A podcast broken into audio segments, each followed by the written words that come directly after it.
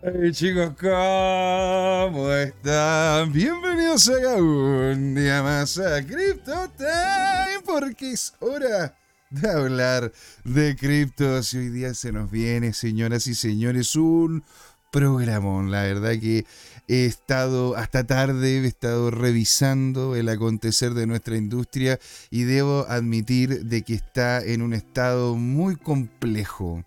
Está todo muy, muy complejo. Ámbito técnico, ámbito moral, ámbito, ámbito legislativo y muchas otras cosas más, ¿verdad? En la primera parte vamos a empezar, ¿no es cierto?, a ver qué es lo que está ocurriendo en el mercado y sobre todo algunas noticias importantes que tenemos que revisar, ¿verdad? En la segunda parte vamos a ver una moneda muy interesante, la cual me la han pedido más de alguna ocasión porque la han visto y de hecho yo también le veo, sin ser esto, ningún tipo de asesoría financiera, ¿verdad? Una una, una, proyección muy interesante si es que logra realmente llevar a cabo lo que está posicionando ya con ámbito técnico serio, ¿verdad? Que es Anker, ¿verdad? ¿Qué pasará si, qué pasaría, ¿verdad? Y esa es la pregunta que quiere responder Anker, si es que tenemos una blockchain fácil de escalar y de costos mínimos que más encima no tenga problema ¿verdad? De, no tenga problemas de seguir haciendo crecer la misma de forma constante, ¿verdad? Don Carlos Cuevas Ojeda está acá. Hola, don J, un abrazo globalizado, un abrazo descentralizado, señor, para usted, para todos los suyos. Qué genial, don Carlos, tenerlo por acá, señor. Bueno, también, dado de que usted me está dando el pie, ¿verdad? Vamos a darle los saludos correspondientes a nuestros nuevos suscriptores que han entrado de a poquito, que han entrado aquí a lo que es Crypto Time, a la comunidad Crypto Time. Don Carlos Alberto, don Oscar Salas F, don Salemi Piña, don, don Mario Fuentalos, María José y Augustos. Sí, en Twitch estamos ya teniendo, ¿no es cierto?, con nosotros a Nicolás 2730, el señor de los trades, la Nicole del Barrio y también Juan 2738. Señores, muchas gracias por ser parte de esta comunidad. Muchas gracias a todos ustedes los que nos están viendo. Comenten en el chat. Los queremos escuchar y sin dar más preámbulos le damos con todo el día de hoy. Hoy se vienen noticias interesantísimas, revisión de mercado. Hoy vamos a tocar los temas que están pasando con el ámbito bancario. ¿Qué es lo que ocurre? Hoy vamos a hablar de cripto. Esto es Crypto Time. Es hora de hablar de cripto. Ahí nos vemos.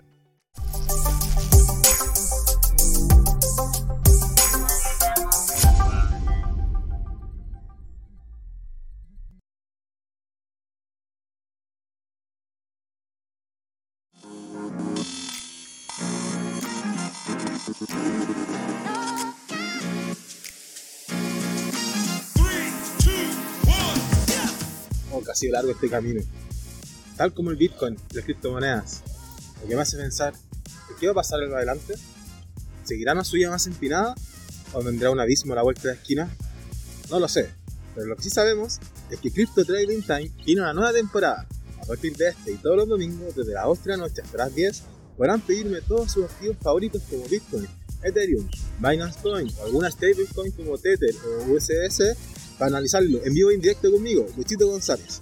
Así que no se olviden, cada domingo en Crypto Time tendrá su nuevo programa favorito, Crypto Trading Time. ¡Saludos!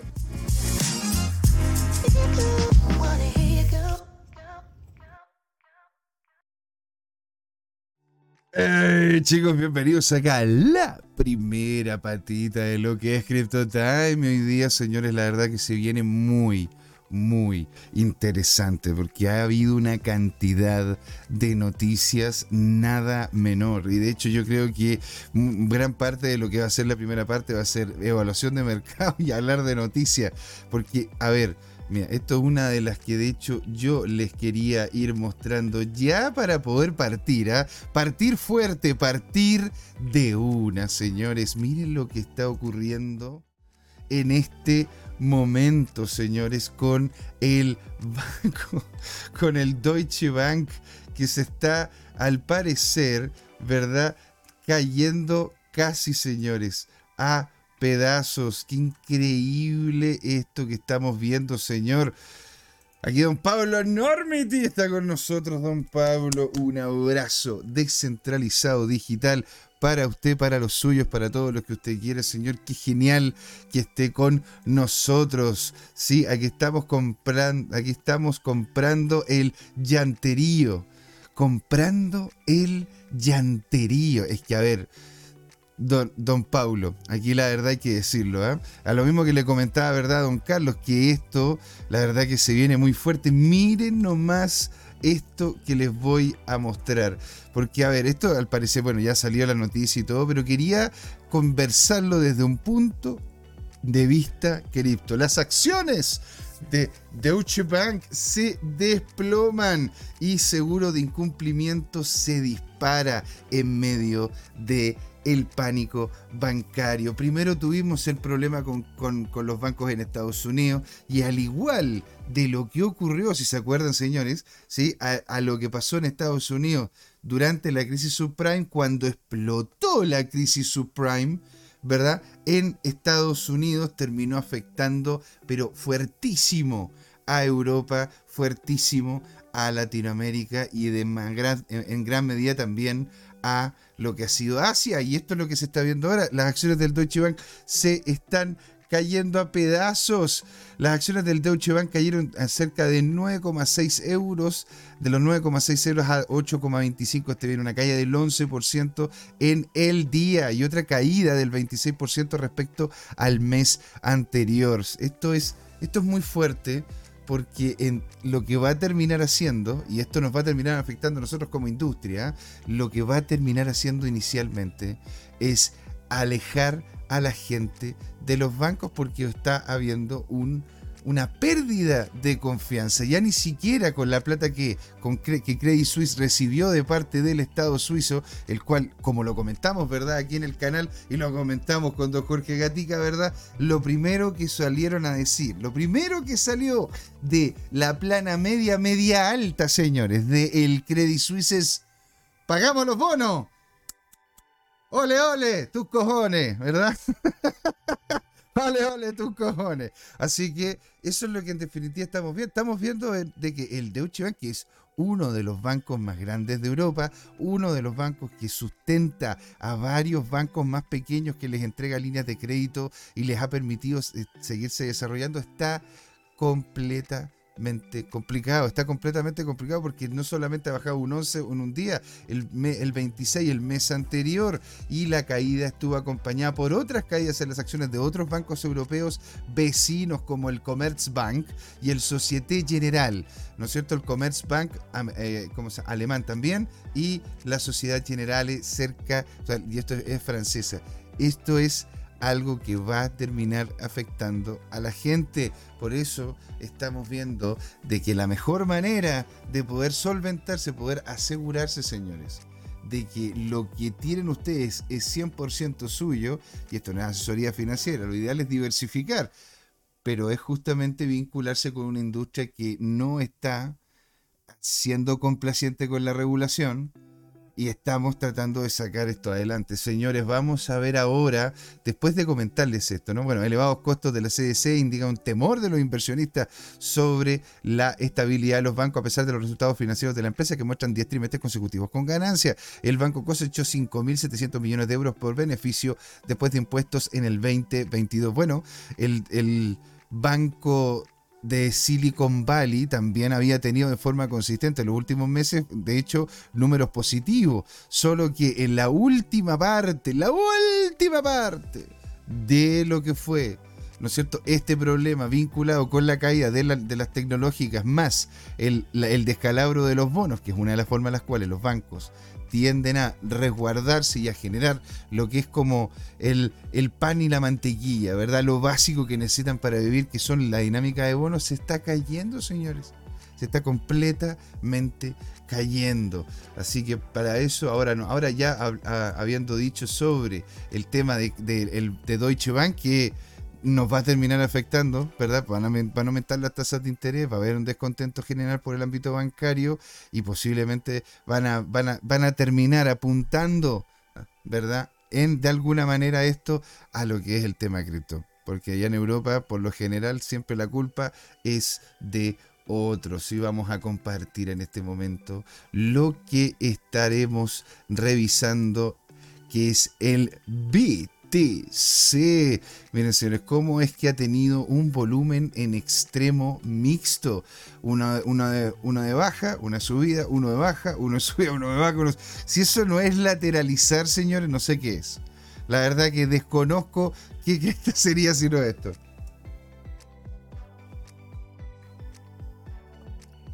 Entonces, aquí lo que vemos es una lateralización que rompió, en definitiva, y lo rompió con, con cuerpo, ¿eh? lo rompió con cuerpo a esta diagonal que habíamos trazado desde alrededor del 10 de marzo, o sea, llevamos cerca de 14, llevamos 14 días, ¿verdad? Me involucrados, o sea, de hecho, en realidad 20, casi 11 o 12 días vinculados a esta diagonal que sería la correlación ¿verdad? Entre estos, entre comillas, escalones que vivió el mismo precio, ¿verdad? El precio del BTC. Aquí lo que estamos viendo, que es esto, esto es increíble y maravilloso, vemos un martillo bajista, pero nivel Dios, es gigante este martillo bajista que se mueve entre los 29 mil, casi, casi, casi, ¿verdad? 500 dólares por debajo de los 30 mil dólares y moviéndose, ¿no es cierto?, entre los 20 y los 27.100. Esto, si lo tomamos en cuenta, ¿verdad? Y vemos la media, vemos que está muy por encima tanto de la media móvil de 100 como de la media móvil de 200, por lo que si llegase a ver una caída, sería una caída muy fuerte. Ahora, el RSI está está dándole un ósculo, un beso, ¿verdad? A la media móvil de 21, la cual la acompaña. ¿verdad? Lo que hemos visto de forma consistente es que cuando le tenemos una caída después de estos altos niveles de RCI por debajo de la media móvil es un retroceso de los niveles de precio, por lo que diríamos en, en toda potestad de que estaríamos en una estructura ¿verdad? Que tiende a tener forma más bajista que alcista. Miren ahora, si es que, si es que tomamos, ¿verdad? Lo que ha sido el movimiento. A ver, no, esta no es. Y la, la que quería yo es esta de acá. Si es que vemos, ¿verdad? Ha habido una, un nivel casi estable, casi sin moverse, ¿verdad? El cual ha sido testeado un par de veces, pero se ha mantenido por ahí, cerca del, de hecho, los 27 mil dólares. ¿Sí? ¿Quién está con nosotros? Está Don Padre. Don Padre CL, Don Padre. Oiga, qué buen nombre, señor. No se va al orden block. Se va al orden block. Ah, sí, señor. Se va de vuelta tiene toda la pinta de querer justamente volver al orden al orden Brock entre los 27.8 y los 26 o incluso volver, ¿no es cierto?, a lo que fue este, esta primera lateralización que estaríamos cerca de los 25 mil dólares, señor. usted lo está comentando de, manera muy correcta. Ahora, aquí lo que tenemos es lo que podríamos decir un, un banderín, ¿cómo puede ser? Un banderín invertido ¿sí? porque los banderines por lo general tienden a ser contrarios, tienden a tener una forma más de este estilo, ¿verdad? Como un triángulo que tiende a tener esta forma, pero nosotros estamos viendo eh, una dinámica así, es decir, aquí ha habido una batalla y por eso también el multicolor de los, volúmenes. Esto ha sido una batalla, señores, de los de la posición de compra y la posición de venta y eso lo hemos visto muy fuertemente, sobre todo si uno se mete a Glassnode, uno va viendo cuáles han sido las posiciones que están más fuertes y de hecho gran parte están en estructura de compras en el orden block, que bien lo dice Don Padre CL, entre los 26 mil y los 25 mil dólares. Es decir, acá, ¿verdad? Vamos a correr el precio para acá. Aquí nosotros lo que podríamos ver, en definitiva, ¿sí? A ver si es que encuentro, ¿verdad? El loguito acá, ¿verdad? No, esto no era. Yo lo que quería era justamente, era quiero colocar, quiero colocar como un, que era como un imán, me acuerdo, era, era, tenía como un imán acá. A ver, había como un imán, una cosa así. Bueno, pero imagínense, lo que ocurre con esto es que va a haber un rebote, incluso que puede llegar a ser hasta más alcista, para volver a caer según lo que según lo que se estima. Puede que haya un rebote acá y caigamos nuevamente. Esto no es asesoría financiera señores les vuelvo a comentar pero como opinión informada la verdad que tiende tiende a verse de esta manera verdad en que vamos a de hecho llegar a otro otro nivel de altura posiblemente, ¿verdad? Topando esta diagonal que se ha generado desde ya el 17 de marzo, habiendo roto la diagonal grande que teníamos ya anteriormente, y estaríamos volviendo a los 25. Si se, ahí nos comenta Don Padre, si la vela diaria termina por debajo de los 26.800, se va directo, señor, dice, dice Don Padre, al orden Blog, ¿sí? Y ahí estaríamos viéndonos en los 25K. En los 25K, señor. Que, eh, y que, ¿cómo se llama? Lo encuentro, lo encuentro muy, muy certero encuentro certero lo que dice usted, señor. De hecho, tiene toda la pinta. Más allá de estar viendo ya, viendo la pérdida, ¿no es cierto? Lo estaríamos viendo topando los 26.800. Yo lo estoy viendo por aquí cerca de los 26.200, pero está usted en toda la, en, toda la razón. Vamos a tener, vamos a rozar si es que llegase a bajar y es lo que se está viendo con fuerza. O sea, mira lo que pasa con el RSI que viene de baja, está por llegar de nuevo ¿verdad? a esta línea de los 59 puntos del RSI. Está la media móvil muy por debajo, está muy muy por debajo, por lo tanto tampoco tiene sustento en lo que sería el estocástico de la media móvil, por lo que lo único que nos queda serían los niveles FIBO, señor. Y en relación a esos niveles FIBO, tenemos, ¿verdad? Esta estructura que se denota que va a tender a ser bajista. Si es que llega a topar, ¿verdad? En los 26.280, puede que haya un reversal y de ahí posiblemente nos estaríamos yendo a los 24.000. O sea, perdón, a los 25.000. Entonces, eso es lo que se está viendo en BTC. Ahora, si es que llegásemos a ver un cambio potente, porque a ver, por eso mismo partí comentando, ¿verdad, don padre? Ahí dice compra óptima en 23.800.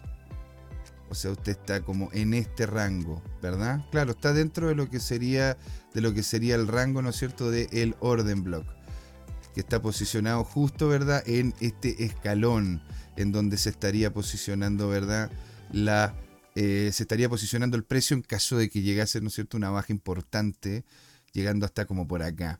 Este sería el rango óptimo para poder hacer una compra, la cual posiblemente tenga una estructura, una estructura alcista, ¿verdad? Si es que eh, las cosas que de repente estamos viendo en este momento terminan saliendo. Dice, ¿por qué es posible que este orden block se transforme en el piso? Después de 10 meses ha sido de hecho, exactamente. Si de hecho tomamos acá el orden block, este orden block que tenemos aquí, y lo, lo, alargamos, ¿verdad? Estamos viendo de que, a ver si es que lo achicamos un poco más. De hecho, señor, usted tiene toda la razón, porque imagínense, aquí fue donde lo rompió, lo topó como techo en más de alguna ocasión, volvió a caer, y aquí fue donde hubo una rectificación y se rompió al alza se rompió al alza lo que es el orden block. Ahora, por eso mismo, señor, yo lo encuentro, encuentro que usted tiene toda la razón, don padre, don padre. Qué buen nombre.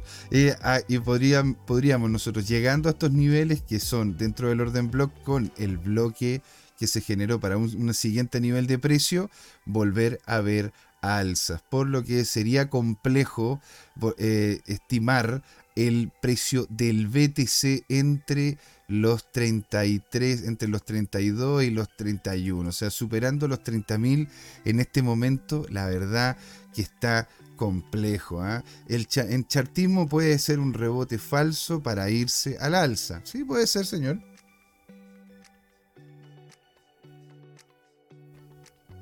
Ah. A mí nomás se me ocurre, ¿no es cierto?, comerme un, paquete de papas fritas antes de partir el programa y ahora estoy más seco que el desierto del Sahara. Estoy a punto de escupir un camello, señores. Así que ¿Qué les puedo decir? En ese sentido, yo encuentro que tiene toda la razón, don padre, que de acá posiblemente termine rebotando, o si es que se mantiene en esta lateralización, por lo menos, uno, por lo menos hasta la próxima semana, viendo todo lo que va a ocurrir, ¿verdad? Dentro de este fin de semana con los bancos y con las noticias que de hecho les tengo a continuación. Porque FIBO estaría en rojo y orden block en piso techo. Exactamente, señor.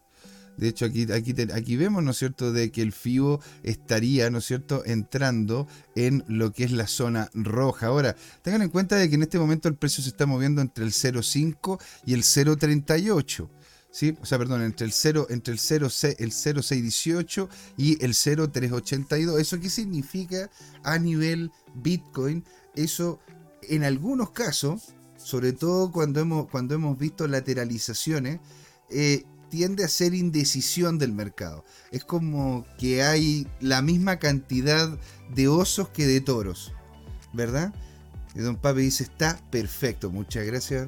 Y este señor, oiga, muy, muy, muy interesante lo que está comentando. De hecho, lo encuentro toda la razón que todo lo que ha dicho usted, señor. Y bueno, que lo que decía, que esos niveles vivo, ¿verdad? En los cuales en este momento se está moviendo el mercado, se está moviendo el mercado, sobre todo el mercado Bitcoin, tiende en una u otra medida a ser indecisión. Por lo que no necesariamente esto implicaría una baja, sobre todo con los problemas, y lo vuelvo a repetir, los problemas que hay con los bancos. Si es que nosotros continuamos viendo de que la Reserva Federal va a tener que aumentar la cantidad de dinero impreso, que es una de las noticias que vamos a ver, y si es que aparte de eso, tienen que aumentar las tasas, porque si no, en definitiva, podrían tener una seria, seria problema de inflación, la verdad bueno, es como lo que jodíamos ayer con Jorge, ¿no? El tema de, el tema de que estaba Powell, ¿verdad? Ahí como con el, ¿cómo se llama? Con el, con el, con, con esta cuestión así tratando de apretar el botón y no sabía qué hacer, porque al final todo, todo, todo parecía que estaba terrible. Don Carlos Cuevas Ojeda nos comenta, Don J, en Chilito hay bancos chicos que estén en peligro. Nos tocará algo del pánico bancario mundial. Y don, don, don Padre nos dice, sí, sí, o, mío, cruzado. Ah, SM, SMI y yo cruzando en diaria. Short. Suena. De hecho, suena, suena como short, se mueve como short, habla como short, eso señores, es un short. Mira, el SMIMM lo voy a buscar mientras le contesto, ¿verdad? A don Carlos Cuevas Ojeda. Don Carlos, la verdad, una de las cosas que ocurre, ¿verdad? Es el tema de la exposición. ¿Qué, problema, ¿Qué problema hay con la... Ah, es que no tengo, tengo, ¿cómo se llama? El máximo ahí. Voy a sacarle... Voy a sacarle la media de 200. Para poder llegar y colocar entonces este indicadorcillo. El SMI, M, a ver qué se nos... ¿Qué es lo que nos muestra acá esto? Ah? Ahí nos podría ir explicando, ¿verdad? Don padre. Y volviendo a lo que comentaba, ¿no es cierto, don Carlos Cuevas Ojea? Este... Sí, Sí. Eh, yo, de hecho, tengo, tengo más de algún contacto dentro de un banco, no puedo decir quién, ¿no es cierto? Y en realidad no, esto tampoco, como claramente lo es, no es, ni, claramente no lo es ningún tipo de asesoría financiera, pero ojo, ¿ah? Ojo, algo importante es que varios bancos están vinculados con lo que está pasando en Estados Unidos. Acá, acá en Chile tenemos al BCI que hizo una compra de un banco americano, banco americano que es de pequeño a muy pequeño. ¿Verdad? ¿Y qué ocurre con eso? ¿Verdad? De que el BCI tiene, tiene, tiene parte de su capital invertido en Estados Unidos, en donde en este momento la tía Yellen está comentando, señores, aquí solamente vamos a poder salvar y vamos a querer salvar a los bancos que son lo suficientemente grandes como para terminar siendo un riesgo sistémico. Así que eso terminaría dejándonos, ¿verdad?, con la ayuda que a JP Morgan Chase, a, Goldman Sachs, a y uno y, mira yo creo que yo creo que estas 10 manos estas 10 dedos me sobran. Yo creo que con una mano estoy estoy bastante cerca de la realidad. Porque hay que tomar en cuenta de que el seguro bancario en Estados Unidos aguanta hasta 260 250 mil dólares no más. Y muchos de, y muchos de los bancos pequeños o muy pequeños de hecho hay gente que tiene mucho más que eso sí mucho más que sobre todo los bancos que son de tipo agrícola, donde se tendría, se tiene que manejar una gran cantidad de capital, porque es una industria que es de capital, de, un, de un capital intensivo, ¿verdad? Están muy complicados, están muy, muy complicados, ¿verdad? Entonces, el, el, BCI en ese sentido, el Banco de Chile está en la bolsa americana y está en la bolsa americana, ¿no es cierto? Como Chile 1 y Chile 2, tiene, dos, tiene dos participaciones ahí. Ese, el Banco de Chile también está vinculado con bancos en el extranjero porque ha tenido su, ha, tenido, ¿cómo se llama?, su participación con ellos. Por, y, y, y bueno, el tema de los fondos que maneja, los cuales varios de ellos están vinculados también con bonos americanos no necesariamente con la compra directa de bonos americanos, pero sí con sintéticos, o cómo puedo decir, sí con papeles que acreditan compra de esos bonos americanos, bonos que han caído mucho. ¿Sí? El banco Scotiabank, que es un banco, es un banco canadiense, y el, y Sí, un banco, canadiense y como banco canadiense está también siendo afectado, ¿verdad?, por la cercanía con Estados Unidos. La banca en general en este momento está muy interconectada. La banca está muy interconectada, por lo que, don Carlos, si usted tiene dinero allí, mantenga, los resguardos correspondientes. Esté, esté con mayor tranquilidad y de hecho hacer lo que más que más, más de algún banco ha hecho, empezar a diversificar. Por eso mismo muchos bancos están en, la plena, en plena batalla para poder hacer compra de la mayor cantidad de oro. No oro en papel, porque en papel podemos tener 10, 15, 20 veces fácil la cantidad de oro que realmente existe. Los bancos están comprando oro de verdad, oro físico. ¿Sí? Lo cual es una forma en la cual poder hacer frente también a la inflación, como la es también el poder hacer, hacer participación en criptos, las cuales realmente ¿sí? sean descentralizadas y que sean realmente útiles como proveedores de servicios, señor. Eso es lo que yo le podría decir, don Carlos. ¿Está, está bien? Si quiere, ¿cómo se llama? Podemos podemos seguirlo, podemos seguir conversando. Y bueno, porque también acá tenemos, a ver, tenemos al Santander, el BBVA, que son el, el, el ¿cómo se llama? El banco, el banco Itaú, el banco Itaú, de hecho, en ese sentido está eh, mejor, mejor parado, con mejores condiciones, ¿verdad? Que el resto, pero el Banco Santander y el Banco y el Banco BBVA están siendo apretados también en Europa con acciones a la baja. Por el miedo tácito que ocurra lo mismo que pasó en 2008 con la crisis, con la crisis subprime y todos los problemas que tuvimos, ¿verdad? Entonces, eso es, es lo que yo le podría decir, don, don Carlos. Ojalá haya sido una, buena explicación. Coméntenme si ustedes tienen alguna duda.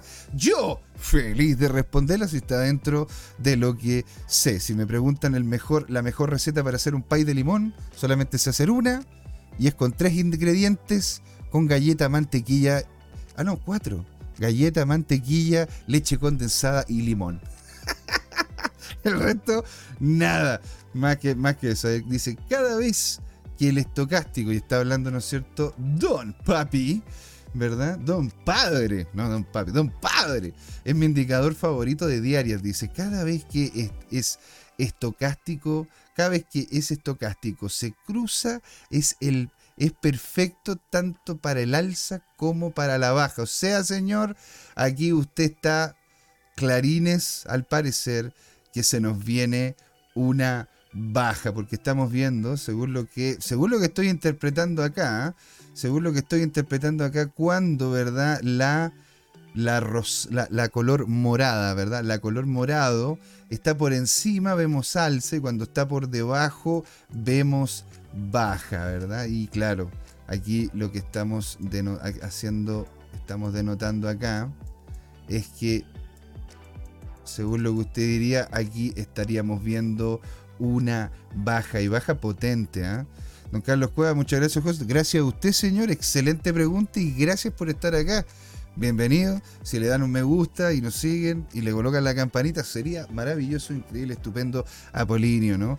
Mira y fíjate en los cruces, ¿sí? Pues de hecho, eso es lo que estoy haciendo, don padre, ¿sí? Mira cómo es que empezó a ver de verdad a acercarse la línea la línea morada, ¿verdad? Que me imagino que esta debe ser como una confluencia de, medias móviles, ¿no? Esto es como una media móvil, me imagino yo, y esto de acá debe ser la volumetría, la volumetría que existe.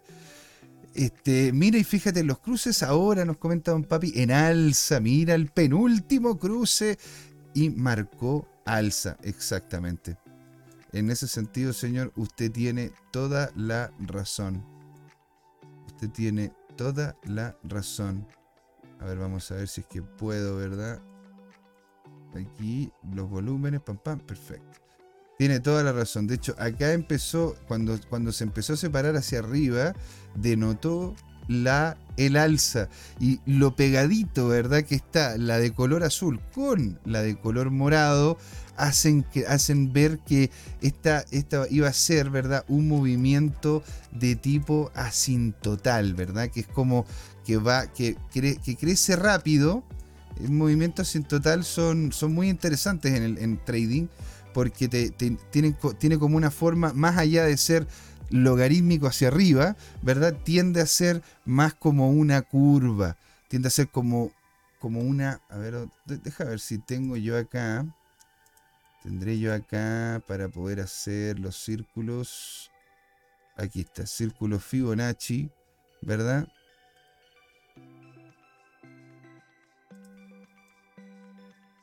Se ve que es como, se ve que es de corte circular. Es decir, si nosotros hiciéramos una, una circunferencia acá, tiende a hacer un movimiento ¿Verdad? Ahora, eh, los que no conocen, los que no conocen esta FIBO, el, FIBO circular, se lo recomiendo mucho porque es igual como si estuviésemos, eh, estuviésemos este, viendo como un epicentro, ¿verdad? Porque yo puedo colocar el punto acá, puedo colocar el punto, el punto aquí en la parte, ¿no es cierto?, de arriba, y tomando esta, puedo ir haciendo, haciendo, haciendo el calce, ¿verdad? en lo que se, dejando siempre dentro lo que, es, lo que son los cuerpos mismos, porque el cuerpo, el cuerpo es lo más importante, más que la, más que la, fecha, y de hecho de, mostraría de que el siguiente punto a revisar si es que si es que rompemos los 26 nos vamos a los 24 a los 24.000 sería el el a ver ahí ahí ese. De hecho, el siguiente punto que estaríamos viendo, ¿verdad? Que de hecho va muy en concordancia con el nivel de suelo, sería volver, señores, a los 20.000. Entonces, esto, esto, esto, bueno, esto tiene mucho, tenemos, tenemos que ver si, ojo, ¿ah? tenemos que ver si esto puede llegar a ocurrir en relación a lo que está ocurriendo con los bancos. ¿vale? Porque no todo, eh, no todo, ¿cómo se llama? Tendría, tendría, ¿cómo se llama?, que ser tan negativo si la confianza en la estructura básica bancaria termina cayendo.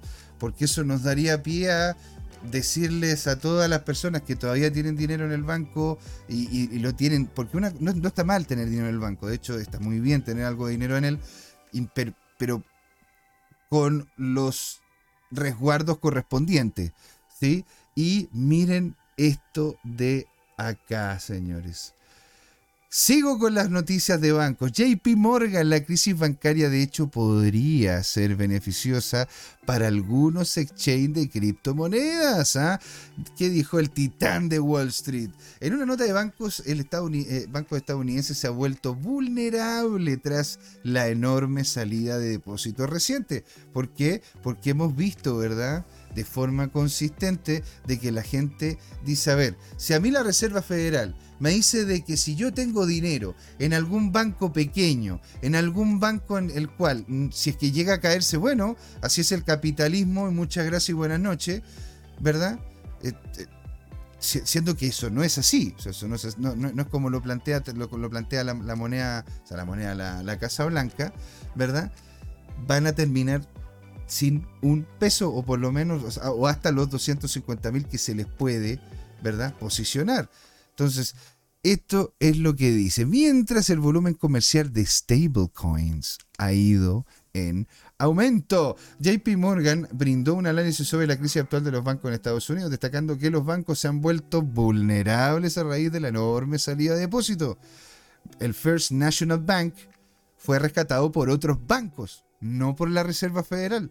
La Reserva Federal no tenía la, posibilidad de hacerlo y por eso tuvieron que salir los bancos a poder salvar uno de los suyos para que la, para que la desconfianza no se expandiera. La situación ha traído algunas implicaciones para la industria de las criptomonedas. El volumen comercial del stablecoin como USDT ha aumentado y la crisis podía presentar una oportunidad para algunas empresas cripto, ¿verdad? Yo tenía aquí marcadito, lo tenía marcadito por acá, eso. El equipo de analista JP Morgan dirigida por Nicol, Nicolaos, le vamos a llamar así, porque no quiero matarle el apellido, no quiero, no quiero, no quiero como sea que convertirme en una mala persona, ¿no es cierto? Nicolaos, ¿verdad? Presentó esta semana un análisis amplio de la agitada situación que vive, ¿verdad? Los bancos actualmente con un potencial de impacto en las esferas de monedas digitales. El informe, publicado el 22 de marzo, destacaron que los bancos han vuelto vulnerables a, a la salida de el capital. Los analistas esperan de que las instituciones financieras vuelvan, se, vuelvan más cautelosas. ¿Eso qué significa? Menos bancos van a querer vincularse con el mundo cripto, ¿verdad? Porque para poder mantenerse dentro del concepto de la regulación van a tener que seguir lo que comenta Wall Street, ¿verdad? O sea, lo que comenta la regulación y la Fed en la hora de también hacer préstamos y también las tasas de interés subiendo, después de que se produjeran pérdidas de alrededor de un billón de dólares en depósitos desde el año pasado. La mitad de estas salidas se produjeron entre marzo, tras el colapso de, ya lo saben ustedes, ¿verdad? Silicon Valley Bank, y ahora fue acogida por ámbito. ¿Qué es lo que dice él? Este riesgo se ve agravado con el hecho de que los bancos medianos y pequeños se desempeñan un papel desproporcionadamente importante en los préstamos bancarios de Estados Unidos. Y aquí más abajo hay algo importantísimo. A pesar de que el gobierno de Estados Unidos se apresuró y, trastabillando, ¿ah? o sea, iba, como rápido con una bandeja y iba que casi se caía con un montón de billetes, ¿verdad? brindando respaldo a los depósitos y, y, colocando, no sé, posicionando un fondo a disposición de los bancos necesitados, los quiebres desataron preocupaciones. Lógico, ¿verdad? De los problemas se extendieran a otras instituciones del país, lo que motivó a los ahorristas a retirar su dinero de los bancos. El impacto de la crisis y cómo podría, ¿no cierto?, afectar a las criptomonedas. El aumento reciente de los volúmenes comerciales del stablecoin vinculados con el dólar han sido una de las consecuencias de la crisis. Según apuntaron los analistas JP Morgan, posiblemente debido a la búsqueda de alternativas para poder mover dinero, ¿no es cierto? Mientras tanto, los participantes inversores del criptomercado parecen haber vuelto más dependientes de la moneda estable para mover el dinero. El incremento de actividades de estas monedas estables coincidió con el cierre de Silvergate Bank, otro banco amigable con las criptomonedas. ¿Se dan cuenta? Muñecas, señores. Por eso los bancos tradicionales cada vez van a ser más complejos de tener capitales ahí, excepto que sean, ¿verdad? Eh, papeles futuros, papeles que estén no solamente basados en criptomonedas, sino en algún activo que ellos puedan ir a cobrar. ¿sí? El 8 de marzo, ¿no es cierto? Anunció el cese de la liquidación voluntaria el 8 de marzo, día de la desaparición del de el Silicon Valley Bank y Signature Bank, ¿verdad? ¿Y qué dice acá abajo? La crisis bancaria, no, eso ya lo leímos. Entonces, ahora por último, el informe de JP Morgan hizo mención a la postura regulatoria más estricta de los organismos estadounidenses, señalando que este panorama podría, señores, podría motivar a los actores de la criptomoneda a buscar socios bancarios en países con regulaciones menos severas.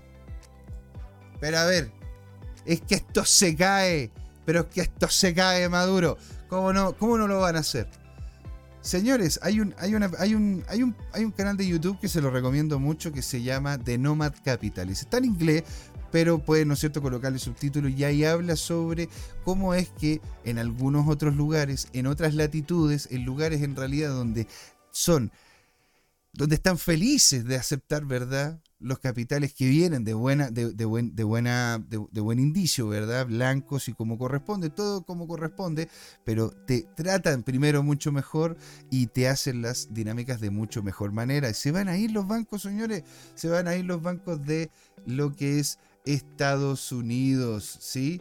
Ahora, esto, esto yo es otra de las cosas que les quería mostrar, ¿verdad? En, ¿Por qué? Porque de hecho todo te estaban diciendo de que los bancos, el tema de las criptomonedas, de que hay problemas, de que la caché la espada. Miren lo que de hecho está haciendo el Nasdaq. Miren, miren esta cuestión. Esto está hermoso. ¿ah? Miren acá. Aquí estamos viendo, el Nasdaq sacará servicios de criptocustodia a fines del segundo semestre, al segundo trimestre, según informe. ¿Por qué pasa esto? Porque están viendo, ¿verdad? Las grandes bolsas, la Wall Street, Nasdaq, Nikkei, el Bovespa, están viendo cómo los exchanges de criptomonedas, los exchanges de criptoactivos les están empezando a pisar los, talones.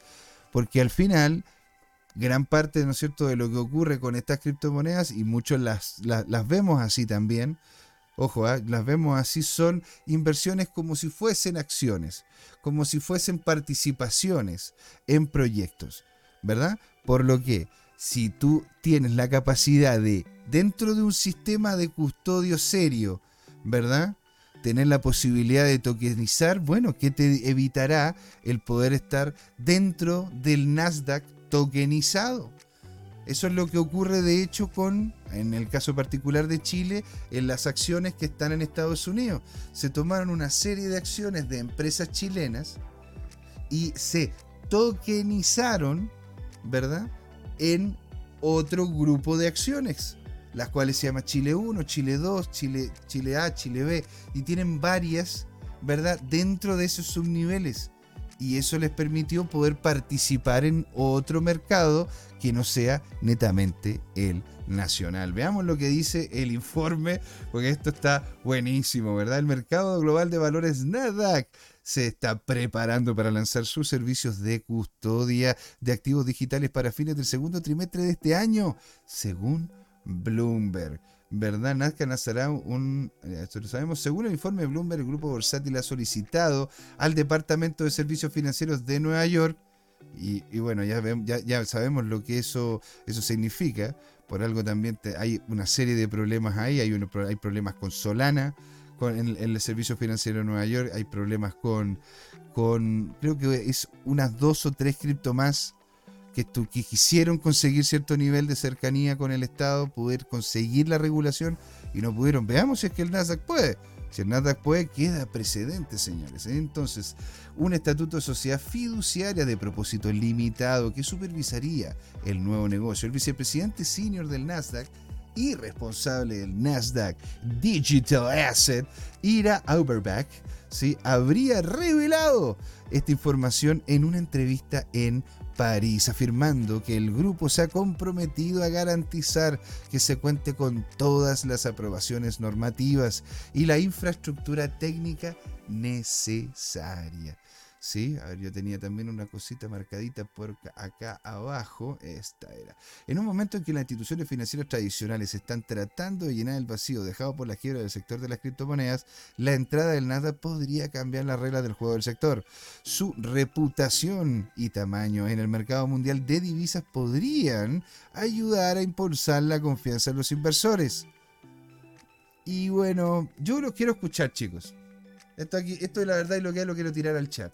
Chat, yo quiero saber, don Carlos, don, don Padre, todo lo que nos estén escuchando, ¿ustedes qué opinan? ¿Realmente creen de que la entrada del Nasdaq, y los quiero escuchar, ¿eh? porque, porque la verdad que yo también estoy como un poco, un poco perdido en esto, si la entrada del Nasdaq a lo, que, a lo que es la dinámica de criptomonedas, teniendo un custodio, ¿sí? Eso no significa de que tú puedas transar estas cripto adentro. Esto no significa de que tú puedas, ¿verdad?, hacer compra y venta, por lo menos según lo que se ve, Es simplemente un custodio de poderlas dejar ahí de forma libre y soberana, ¿verdad? Como si fuese una especie de, de, cuenta 2 o cuenta de ahorro en donde uno puede posicionar ahí. Ahora, la cosa sería de que si hay una frase muy clara, ¿verdad? Y por eso los quiero escuchar a ustedes en el chat. Es una, hay una frase muy clara, muy clara, en el mundo Bitcoin que not your keys, not your Bitcoin. Si no son tus llaves, no son tus Bitcoin. Es decir, en el momento de que ustedes tienen, y lo hemos comentado, tenemos, un, tenemos a un, eh, un programa completo hablando sobre lo que son las billeteras frías, las billeteras calientes, ¿verdad? Si ustedes, señores, no tienen sus criptos en alguna en una wallet fría y la tienen en los exchange, si esos exchange se llegan a caer, complicado. Terminaría bastante complicada la situación. ¿Sí? Porque lo que tienen que hacer ellos primero es pagarle a los acreedores. Segundo, pagarle a la gente que le, pagarle a la gente, ¿no dentro de la empresa. Tercero, pagarle al Estado. Y cuarto, señores, allá al final, a, a los cocos del perro, allá, a donde no llega más, allí, ahí le tocaría a usted lo que se supone que le correspondería. Y eso si es que calza usted con, la dinámica del seguro bancario. Porque hay mucho, hay mucho, porque los exchange acá, por lo menos en Chile, no están vinculados con la dinámica del seguro como tal. Así que, ojito, ojito. Allí, señores. Ahora, otra noticia que la verdad que a mí, a mí, como se llama, me, me revolvió un poquito, ¿verdad? el estómago, porque no, no, es, algo, no, es, no es algo fácil, ¿no? De ver es lo que está de hecho pasando con Binance, señores. ¿ah? Ustedes vieron, vieron el problema de Binance, ¿no? ¿Vieron el problema de Binance? El problema de Binance en donde los empleados, al parecer, habían dejado pasar a un, a un ciudadano chino, a un, a un cliente chino, ¿verdad? A más de alguno, de hecho, eludiendo lo que son, lo que es el KYC. A ver, vamos a eliminar, vamos a eliminar todas estas cosas. Ah, vamos a ir para atrás entonces. Ahí está. Cookie policy. Ese cookie. No. Bueno, entonces, eh, en definitiva, en esto, lo que cuenta justamente esta publicación, ¿verdad? Lo que cuenta esta publicación es que, lo tenía marcadito acá, vamos a achicarlo un poco para que se logre ver de mejor manera, ¿no es cierto? Es, si bien Binance, el intercambio de criptomonedas más grande del mundo en, en la industria, ha prosperado para ser lo más seguro y lo más transparente posible después de la, después de la saga. después de la saga, ¿no es cierto?, FTX, se informa que algunos de sus empleados han estado realizando algunos actos de provocación para dañar la reputación de la compañía. Ahora, esto no es ningún tipo de... Pero hablando del cauceo, ¿verdad? Hablando de lo que se dice y no se dice, uno se mete a los foros de Reddit, me meto a los foros de Binance, uno empieza a revisar ¿verdad? lo que dicen incluso algunos que están vinculados con la empresa, de que al parecer esto es incluso, ¿cómo poderlo decir? Es, es, es algo que le calza de forma demasiado ideal, porque no solamente tiene problemas con el KYC, ya lo vamos a ver, ¿ah? Pero bien, entonces dice acá, los empleados supuestamente que ayudaron a eludir el proceso de verificación. El informe de la CNBC alega que el protocolo de seguridad de Binance, valorado, valorado en miles de millones de dólares, está siendo manipulado por algunos usuarios de China y con ayuda de algunos trabajadores en el exchange. O sea, estamos hablando de que gente que está literalmente recibiendo beneficios por evitar de que algunos pasen un KYC. Increíble, pero cierto. Según los informes, este acto eh, se vieron en las salas de chat oficiales en chino de Binance. Yo de hecho lo leí en Reddit. Muy recomendado el foro de Reddit de Binance porque habían algunos, algunos de, hecho, al rato de que empezó a salir esta noticia, empezaron a aparecer pero transcripciones completas, pasadas, tra traducidas desde el chino a el, eh, ¿cómo se llama?, el inglés, en donde empezaban a tener conversaciones un poco ya subiditas de tono financieramente hablando, referente a lo que sería la entrada de estas personas. Dice, los informes destacaron que las técnicas que se pueden utilizar para evadir los sistemas de verificación y residencia de KYC del, del exchange en, se, se compartieron en chat grupales. Estas técnicas y chat compartidos provienen de una cuenta identificada como de hecho empleados de Binance o voluntarios capacitados en Binance conocidas como ángeles, ¿sí? Esto, esto, está, esto está muy fuerte, señores. Esto, la verdad, que está fuertísimo. El respuesta Binance a la, a la ¿cómo se llama? Eh, respuesta Binance a la supuesta, a la supuesta ley, ¿verdad? A ver, dice, como respuesta a el acto informado por la CNBC, el portador de Binance señaló que hemos tomado las medidas contra los empleados que puedan haber violado nuestras políticas internas, lo que incluye solicitar o hacer recomendaciones incorrectamente que no están permitidas o que no están en la línea de nuestros estándares. Esto es... Bueno, ojalá haya sido verdad, ¿no es cierto? Nosotros como usuarios de esta plataforma, como ávidos usuarios de esta plataforma, como gente que tratamos de lograr sacar el mayor partido y pagando lo que hay que pagar, que son los fees. Siento, siento de que esta respuesta es común. vamos a, a ir detrás de todos los que resulten responsables. Vamos a hacer una querella contra todos los que resulten responsables. Uno escucha eso y como que no, no sabe uno si realmente lo están haciendo o no. Yo quiero aquí, yo quiero aquí ver cabezas rodar, porque esto, esto es complicado. ¿sí? Estos son, estos son malas prácticas muy parecidas a las que hemos visto en bancos tradicionales, ¿verdad? En donde de repente se utilizan salvaguardas o movimientos los cuales no son los prudentes para poder obtener los beneficios de un gran cliente entrando a la institución financiera. El, portador, el portavoz agregó además que a los empleados de Binance se les prohíbe explícitamente sugerir o apoyar a los usuarios para eludir sus leyes locales y políticas regulatorias y serían despedidos o auditados de inmediato si se descubre que han violado estas políticas. ¿Ah? El precio, y esto es lo que, esto es lo que de hecho ahí eso me hincha un poco, ¿ah? porque ahí yo, estaba, yo tenía una posición viendo muchas cosas muy positivas que, que estaban ocurriendo, o sea, negativas para los bancos, pero positivas para nuestra industria. dije, bueno, entonces la gente se irá, ¿verdad?, a estos exchanges más tradicionales y logrará hacer, eh, hacer ingreso a lo que es nuestro gran ecosistema, ¿no? Y el precio de BNB se mueve lateralmente en un gráfico de 4 horas, ¿verdad? Es decir, no lateral hacia abajo. A ver, vamos a revisarlo inmediatamente porque la verdad que estuve, estuve afuera un rato y no me pude revisar qué es lo que pasa con BNB.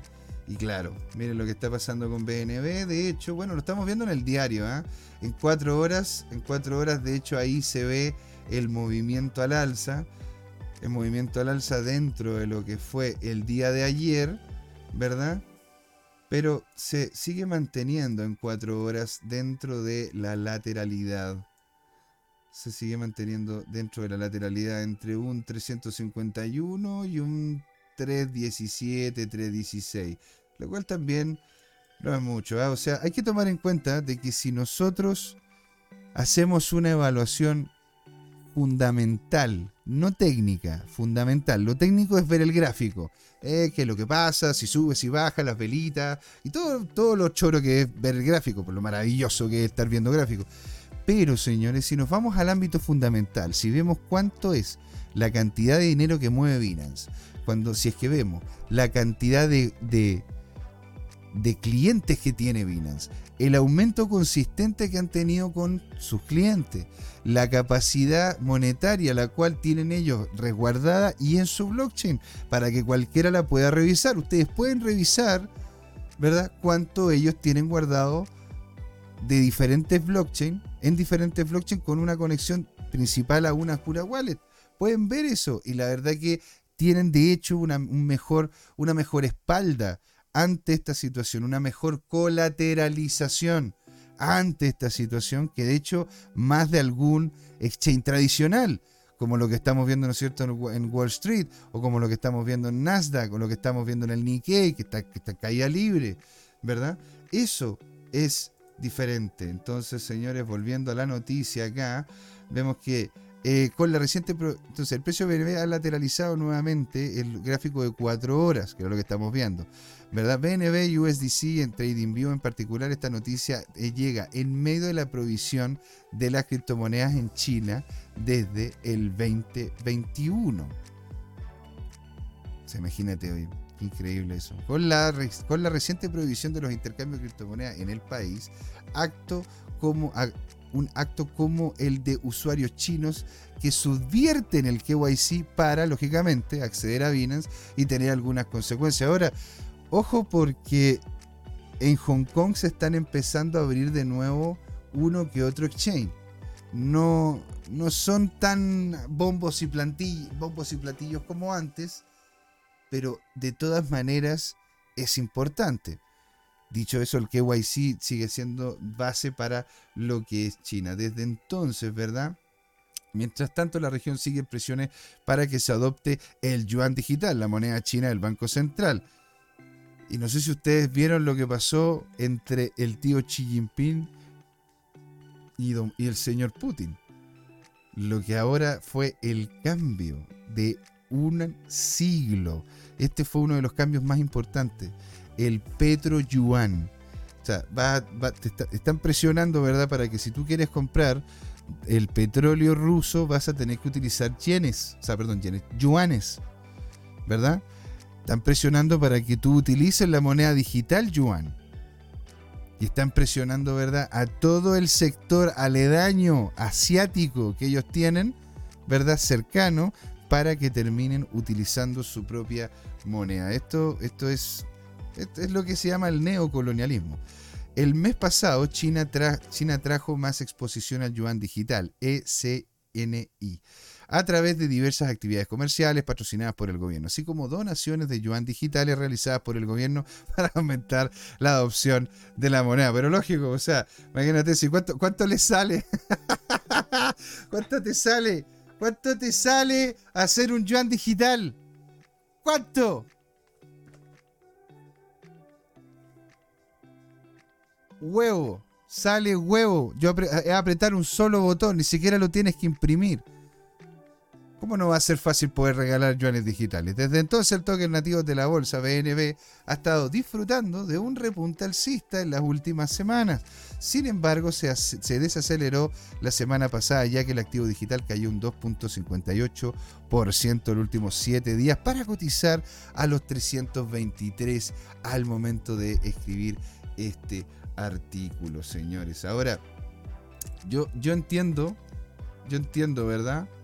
Que, eh, que Binance esté teniendo problemas con, eh, con, el tópico, ¿no es cierto?, del KYC, porque, a ver, al final, dicho eso, al final es la tercerización del ingreso de personas las que terminan dando la opción de que eso, esas personas entren sin el KYC o con, o con un KYC cambiado o de mal uso. Lo que a mí me, me duele, ¿verdad? Porque yo estuve, ¿no es cierto?, esperando que de hecho este rally alcista, este rally alcista que estábamos viendo, ¿verdad?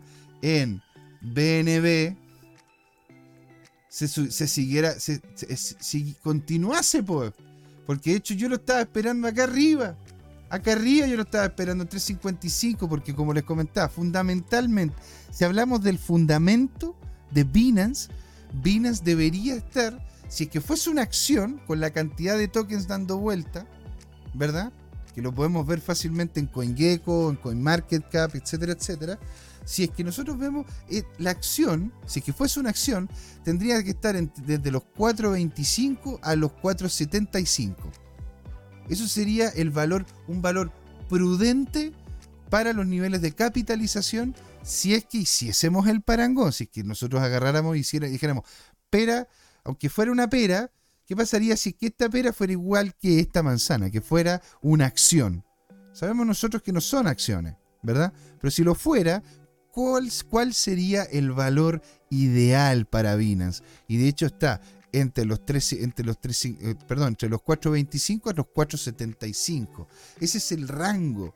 Por lo que yo dije, a ver, eh, en este momento se están cayendo los bancos, Binance está bien posicionado, la gente se está escapando, está con posibilidades serias, ¿verdad?, de caerse ahora el Deutsche Bank, está con posibilidades serias de caerse, de caerse, eh, ¿cómo se llama?, casi toda la estructura bancaria en Estados Unidos, esto peor, el peor descalabro, ¿verdad?, desde el 2008, con un gobierno, la verdad, que no se sabe para dónde va, con una Fed que no sabe qué hacer, si imprimir más dinero, aumentar las tasas, y si hace las dos va a terminar eh, colocando a la economía literalmente en una, en, una... va a terminar siendo una estanflación. Eso... Eh, esto es un, un término un poco más técnico, pero lo puedo explicar de forma sencilla. ¿Qué es una estanflación? Es un estancamiento económico con inflación.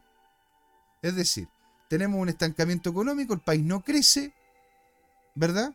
Cosa que posiblemente nos termine ocurriendo, y de hecho hay signos que están ocurriendo en varios países de Latinoamérica, entre ellos Argentina, Chile, Chile, ¿verdad?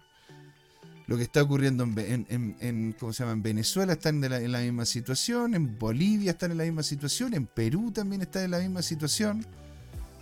Ecuador está teniendo algunos detalles muy parecidos. Entonces, ¿esto qué es? Es literalmente estancado, pero con una inflación galopante, que es lo que estamos viendo, ¿verdad? En esto. Entonces, señores, yo pensé que de hecho Binance iba a terminar llegando por lo bajo alrededor de los 400 dólares. Ese era mi target, eso era lo que yo quería. ¿Y qué ocurre? No solamente temas de KYC, señores, sino esto que les voy a mostrar. Vamos a traducirlo para que lo podamos ver. ¿Qué ocurre? Se detiene el comercio de contratos después de una falla en el motor, en el motor de Binance. O sea, Binance llegó, tuvo un problema técnico en lo que son el movimiento dentro de su contrato y literalmente terminó cortando lo que son las conexiones para poder hacer compra y venta en spot. O sea, siguió funcionando lo futuro, siguieron funcionando los futuros, siguió funcionando el stacking, siguieron funcionando varias cosas, pero lo, spot no, siendo que en realidad mucha gente es lo que más, es lo que de hecho ocupa. Yo lo tenía marcadito, eso. Binance, el intercambio de criptomonedas más grande del mundo por volumen de operaciones, hoy 24 de marzo, detuvo temporalmente sus operaciones al contado debido a una falla del motor coincidente entre eh, que interrumpió la plataforma. Error detectado, retiro y depósitos detenidos. Yo no podía sacar plata de Binance, ni podía meter plata a Binance fue en extremo complejo, fue algo muy parecido a lo que... la sensación fue muy parecida acá cuando, cuando, cuando, ¿cómo se llama? Vi el problema que tuvo Crypto Market. La verdad, la verdad que mucha gente me llamaba muy preocupada y de hecho gente me llamó preocupada por el tema de Binance, muy preocupada. Decían, pero ¿qué hago si es que no puedo sacar mi plata?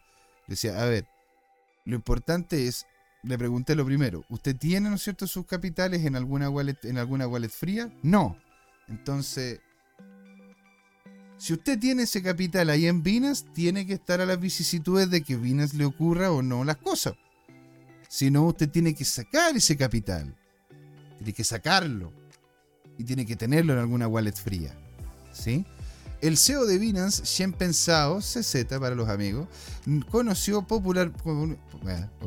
Dijo que detectaron un error durante el análisis de la recuperación de una orden de stop dinámico. Como resultado, el intercambio tuvo una pausa temporal, tuvo que pausar temporalmente los depósitos y los retiros, diciendo que la decisión también era parte de su procedimiento operativo estándar, ¿verdad? Yo también tenía notado algo acá. Eso.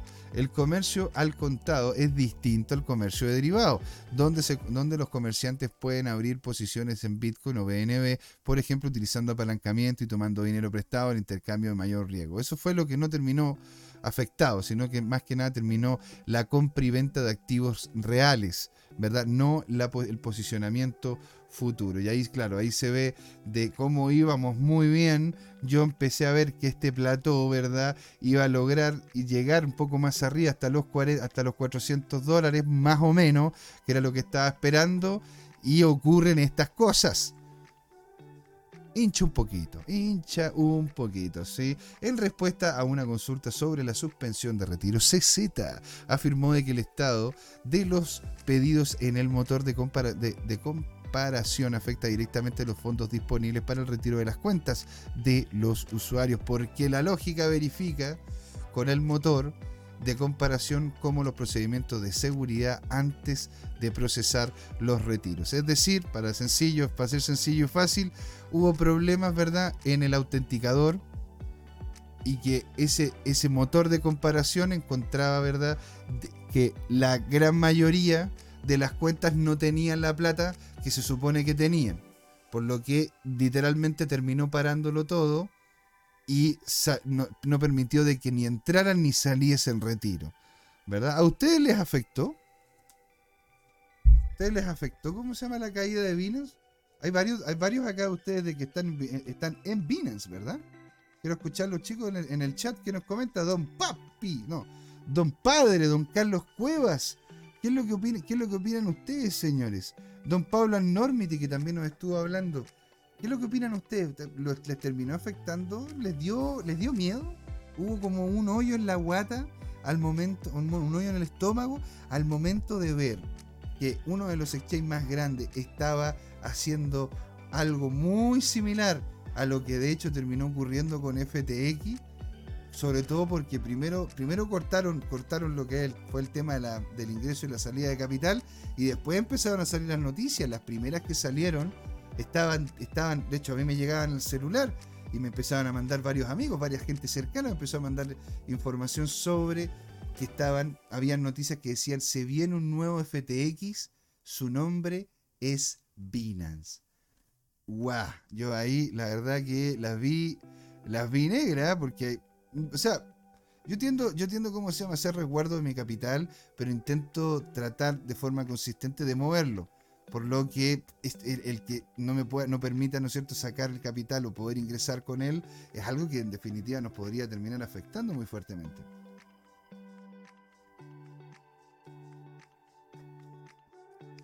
Agüita. Entonces dice, el CEO de Vina señaló además que la plataforma había logrado un tiempo de actividad del 100% el, el 2022. Por eso, te tenía, por eso tenía Toda la fe, pues CZ.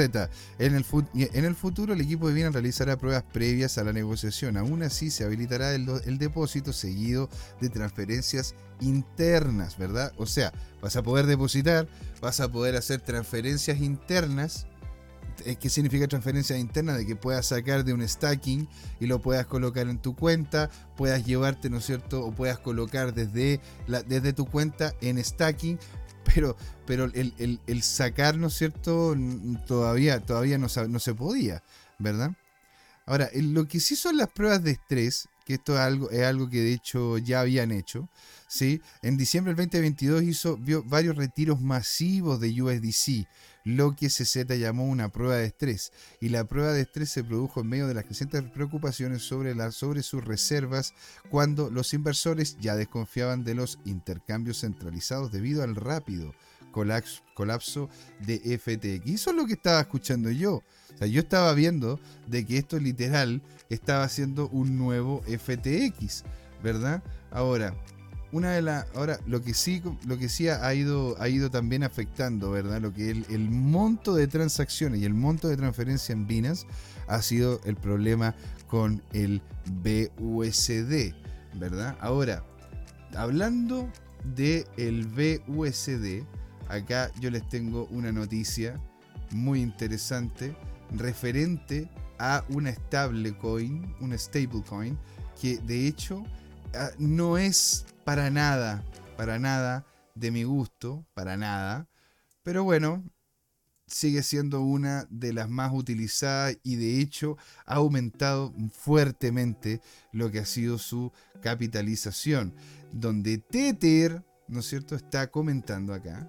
Tether reclama o avisa, da fe de que tiene más de 1.600 millones en exceso de reservas para respaldar a su moneda estable. Ahora, esas reservas, esas reservas, ¿en qué son?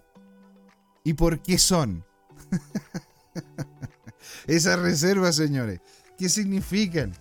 Porque, a ver, la moneda estable número uno por capitalización de mercado ha anunciado que, que alcanzará los 1.600 millones de dólares en exceso de reservas, ¿verdad? Para Tether. La firma estima una cifra para el trimestre, el primer, para el trimestre de marzo. El director de la tecnología de Tether, Paolo Ardo, Arduino, que, lo, que le dicen, le dicen Arduino, dicen el Arduino pero bueno, Paolo, Paolo Ardoino reveló que espera una ganancia estimada de 700 millones dentro de dicho periodo, lo que impulsará las reservas al alza.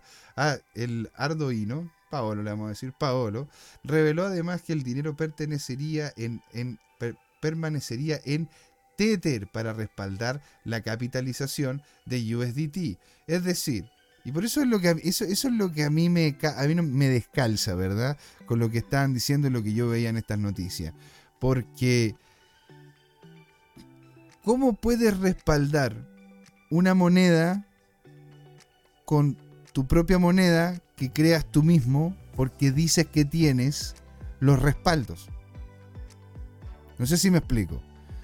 Es decir, yo cómo voy a decir de que si yo, si yo tengo una impresora y imprimo billetes, se, se llaman los billetes CryptoTime, ¿verdad? Y estos billetes CryptoTime yo los tiro al mundo, ¿verdad? Y yo digo de que cada uno de esos billetes vale, vale un dólar.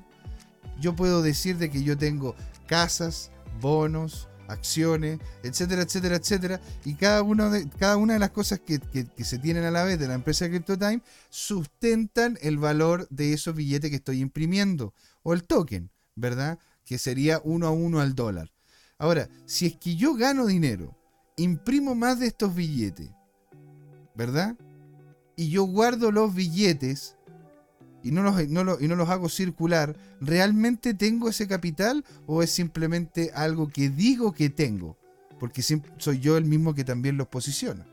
El informe de la CNBC, el, el, CTO de Tete reveló que la empresa ganó cerca de 700 millones el trimestre del 2022. Según el informe, los activos de Tete superaron su pasivo durante el trimestre, en particular después de resaltar los pasivos de sus activos a empresas que le quedaban cerca de 960 millones.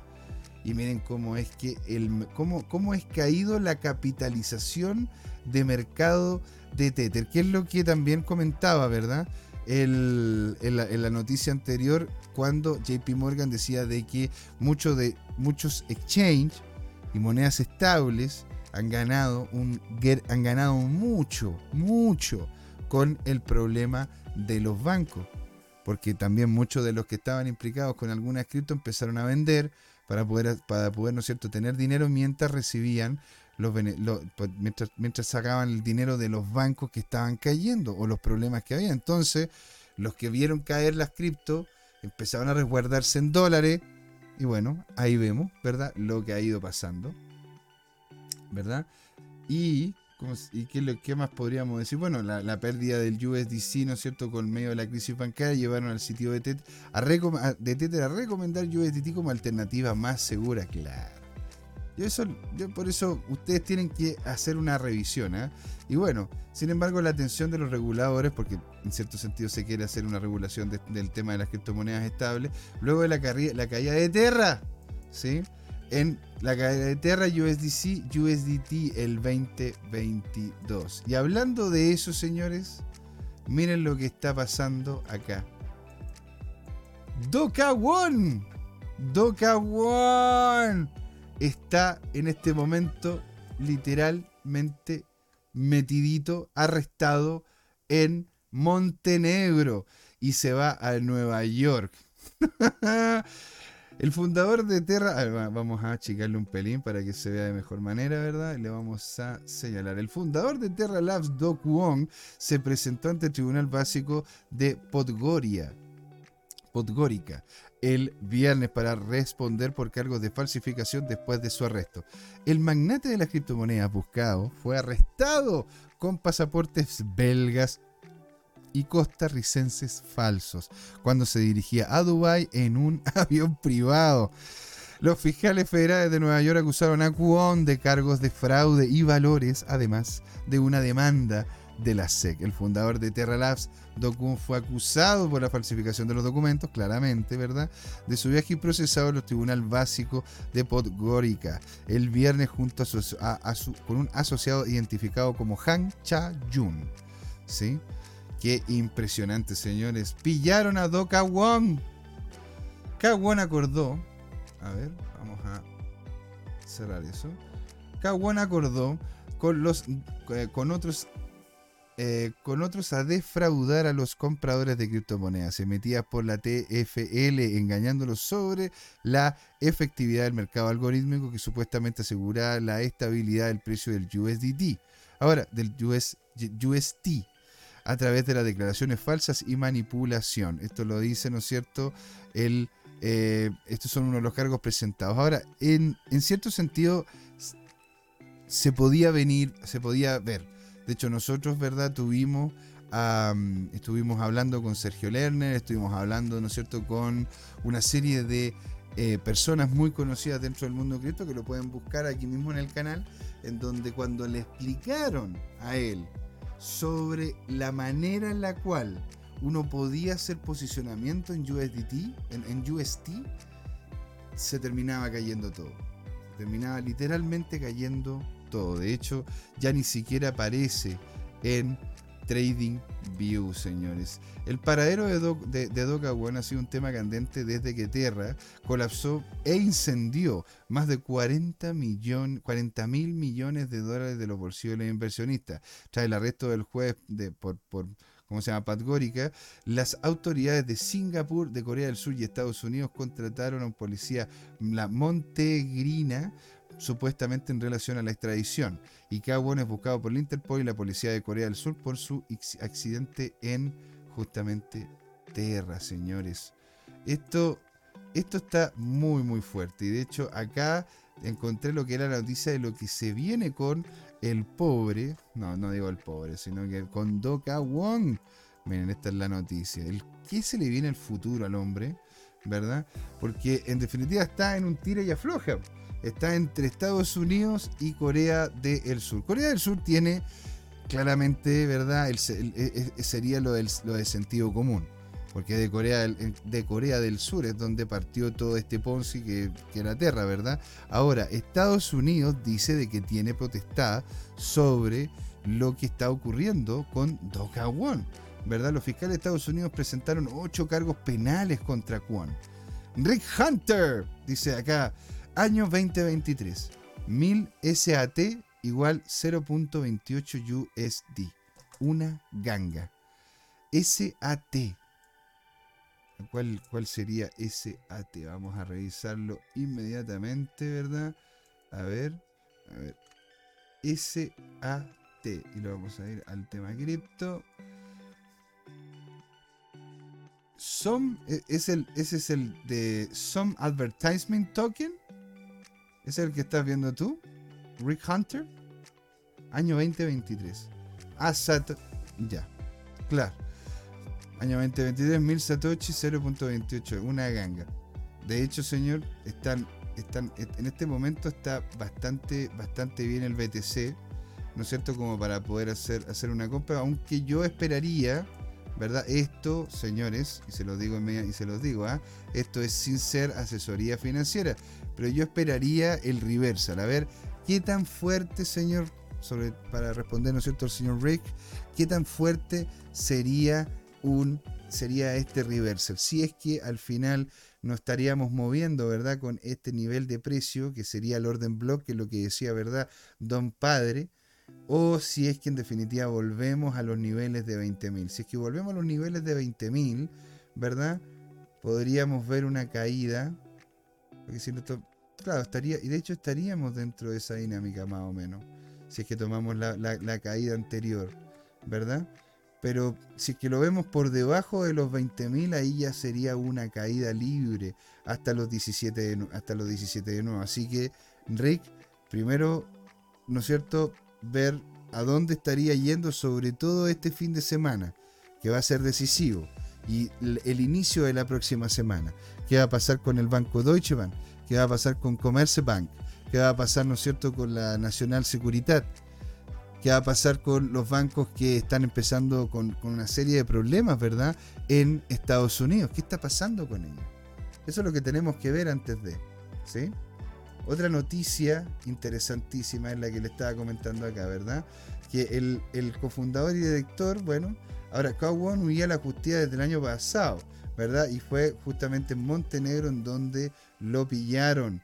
Entonces, ¿cuál sería? Porque aquí, aquí donde salía la, donde salía los fiscales presentaron ocho cargos penales contra Kowon, contra Kawon, los, los cuales incluyen fraude por productos básicos, fraude de valores, fraude electrónico y manipulación de mercado. El pasado febrero, que, el pasado febrero, el, el Noticias reportó que la Comisión de Bolsa y Valores de la SEC también demandó a Kawon por presuntamente organizar un multimillonario fraude de criptomonedas. Es todo mediante la venta de una serie de valores digitales interrelacionados, muchos de los cuales no estaban debidamente registrados con los reguladores. Entonces, señores, estamos viendo de que Estados Unidos y Corea se están peleando quién tiene, quién va a quién va a agarrar, ¿verdad? Y va a meter a la cárcel a ese trasero que se llama Wong. ¿Qué va a ocurrir, señores? Eso es lo que se viene, ¿eh? interesantísimo. Interesantísimo. ¿eh? voy a mostrarles acá la siguiente noticia. ¿Sí? Que esto de hecho podría, de buena manera, señores, impulsar, creo yo, al BTC a otros niveles. Dado de que si tuvimos el alza de, de, Ethereum por el tema de los NFT, ¿qué pasaría si tuviésemos un sistema de NFT, un marketplace, ¿verdad? De NFTs así de potente en BTC. Improving, bueno, voy a colocarlo en, el, en, español. La mejora de la infraestructura del mercado de Bitcoin NFT prepara el escenario para el crecimiento del ecosistema. Ahora, dentro de las próximas semanas, que es una de las cosas que, estamos revisando y que lo estamos invitando, vamos a tener un profesional, a un conocedor dentro del mundo Bitcoin, ¿verdad? Y que nos va a empezar a explicar qué es lo que ocurre con los problemas, ¿verdad? Vinculados con la utilización de una capa 1 como Bitcoin para poder hacer la compra y venta de NFTs. ¿Es algo seguro? ¿Es algo, es algo, es algo factible? ¿Deberíamos ver los NFT de Bitcoin de forma diferente a como vemos los NFT en Ethereum? Vamos a revisarlo. Esta actividad de inscripción en, los Bitcoin NFT continúa aumentando con el lanzamiento de nuevos mercados específicos de BTC que podría sentar las bases del nuevo ciclo de publicidad, ¿verdad? Aquí yo lo tenía marcado un poco más abajo acá. ¿No es cierto? La mejora de infraestructura en torno de los NFT de Bitcoin. NFT de Bitcoin, también conocido como Ordinals, ¿sí? Muy interesante. Comenzaron con mucha fanfarra a fines de enero, ya que mejoraron la utilidad y los ingresos de la cadena de bloque de Bitcoin, claro, porque había, lograron ¿no cierto? mayor cantidad de interacciones, mayor cantidad de compras, mayor cantidad de ventas. El panel de Dune, el del analista de datos de GTL Assets, muestra que la actividad de inscripción de Ordinal sigue siendo sólida. Son casi, con casi 580.000 NFT inscritos en menos de 3 meses. Mire cómo está, mire cómo ha ido subiendo la inscripción de la o sea, bueno, cómo ha ido aumentando la totalidad de inscritos y cómo es que ha ido aumentando las inscripciones diarias. Esto serían las cantidades de personas que se han, han, subido o han, han, se han vinculado con esta plataforma para poder ¿no es cierto? subir sus NFT. Si bien la actividad de la inscripción de la inscripción diaria es vigorosa, el volumen de negociación de los NFT de Bitcoin todavía está silenciado, lo que puede que se atribuir principalmente a la ausencia de billeteras Bitcoin y de mercados de apoyo, ¿verdad? Mark Hedison eh, le dijo, ¿no es cierto?, con, a, Contelegraph, unos usuarios activos en las billeteras aumentaron significativamente en general este año alrededor de un 350%. La actividad se recuperó significativamente desde febrero gracias a la exageración de Ordinals, ¿verdad? Aquí también tenía yo otra bolsa marcadita. El mercado se une. Desde el 19 de marzo ha habido una mejora considerable de los espacios de mercado líderes como Gamma y, Magic Eden. Magic Eden es bien interesante ¿ah? como tal. Magic Eden de hecho es, una plataforma que eh, la he revisado más de alguna ocasión y podríamos revisarla también. Que comenzaron a admitir el comercio de ordinals el, del 20 al 22 de marzo, mientras Magic ha realizado cerca de 18,94 BTC con un valor aproximado de 530 mil, el volumen desde su lanzamiento con una colección de Bitcoin The Gods ha dominado los volúmenes en un 67%. Ahora, no, no, esto, esto no son, no son que digamos, ¿verdad? Algo algo tan algo tan impresionante, algo tan tan, tan bonito, tan potente, ¿ah? porque a ver, de hecho aquí aquí cómo se llama están porque aquí lo, quería buscar. What is the gods? Esto esto, esto es este es eh, y no, no, no es que sean digámoslo las eh, aquí lo aquí lo voy a mostrar. Este, estos son entonces no no es como no es como que yo te diga la, obra de arte, las obras de arte más, más impresionantes, ¿verdad? Pero, pero bueno, han llevado adelante, ¿no es cierto? han empujado el tema, el tema NFT en lo que es Bitcoin de forma bastante potente, ¿sí? ¿Qué más podríamos decir, verdad? Sobre lo que es esto. Bueno, adentrémonos a lo que está pasando entre Ethereum y Ajax. Y Avax, ¿verdad? Aquí está. Aquí. Esto lo vamos a cerrar. Y este de acá también lo cerramos. Bueno, antes de eso, ¿eh? antes de eso, algo, porque en realidad esto nos termina afectando de, manera más directa, sobre todo aquí a los latinoamericanos, señor. Yo, de hecho, conozco de hay más de alguno, un amigo brasileño que nos está viendo, así que le mandamos un gran saludo, un gran abrazo para ustedes, señor, donde dicen de que Coinbase, después de la pateadura legislativa que le terminaron metiendo, ¿verdad? Tratando ellos de hacer las cosas bien, dice que lo que ocurre, lo mismo que dijimos que lo de JP Morgan, que se van a ir a otros lados, los exchange, lo mismo que dijo JP Morgan con el aumento de la cantidad, ¿no es cierto?, de la utilización de monedas estables, Coinbase está aprovechando, ¿verdad?, de Brasil, sobre todo por su estructura tributaria favorable a la innovación en medio de la represión regulatoria de Estados Unidos. Esto de hecho, señores, podría empujar fuertemente lo que es el valor de la moneda de Coinbase y de la moneda de su capa 2, que está, está, está, está como se llama, ya en, vivo, la pueden utilizar sin problema. El martes Coinbase presentó una aplicación dirigida exclusivamente al mercado brasileño, con atención al cliente disponible en portugués las 24 horas del día, 7 días a la semana, e integrando el revolucionado sistema de, pago digital PIX. ¿sí?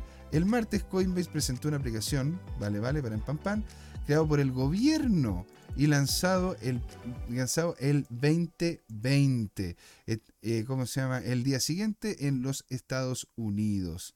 El, eh, la compañía dijo que recibió un aviso de, Wells de la Comisión de Bolsa de Valores que notificaba que la compañía hizo la investigación de varias ofertas y que continuaba una serie de, de, disparos de advertencia reglamentarios disparados contra las empresas de criptomonedas. Esto es un crackdown, señores. Eso es lo que es.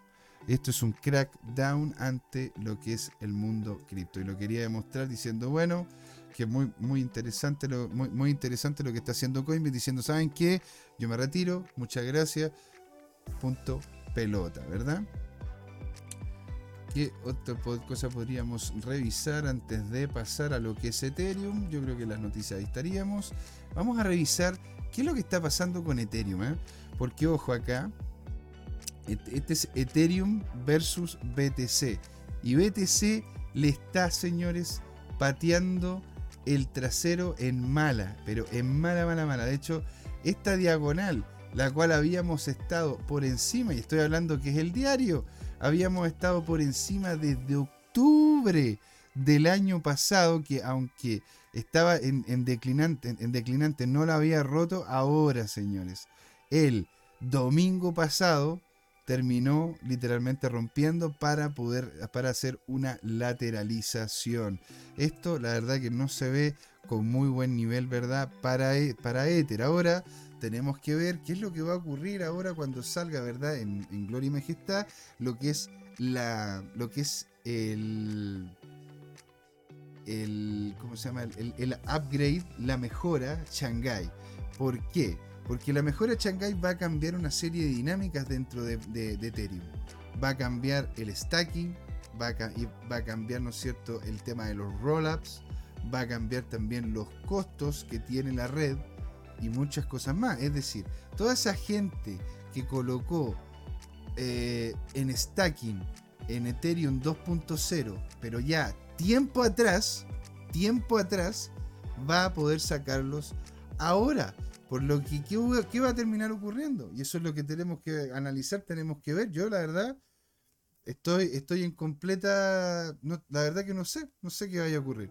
Porque muchos de estos, muchas personas van a querer vender su Ether, lo que va a terminar empujando más abajo el precio del, del, Ethereum. Muchos, muchos dicen de que está queriendo guardarlo, lo van a seguir estaqueando de aquí en adelante porque va a tener una estructura deflacionaria a mediano largo plazo. Cosa que sería, sería muy interesante, ¿verdad? Por, lo, por, el, por el aumento del uso de, la, de, lo que sería la red como tal, por medio de estas capas 2, como Ordinals, como, como Polygon.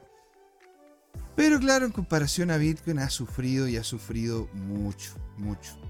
La verdad que está muy, muy golpeado. Ahora, como precio, no ha tenido una mala, una mala racha. En realidad, estamos viendo cada vez higher, higher lows y lower eh, higher lows y high highs. Es decir, de que, claro, hemos visto un movimiento muy parecido, ¿verdad? A lo que ha sido, a lo que ha sido Bitcoin con una lateralización en esta estructura, rompiendo la proyección que le teníamos puesta acá, la cual habíamos visto que se, habría sido como una proyección de este estilo, ¿verdad? Y lo que terminó ocurriendo fue una proyección, ¿verdad?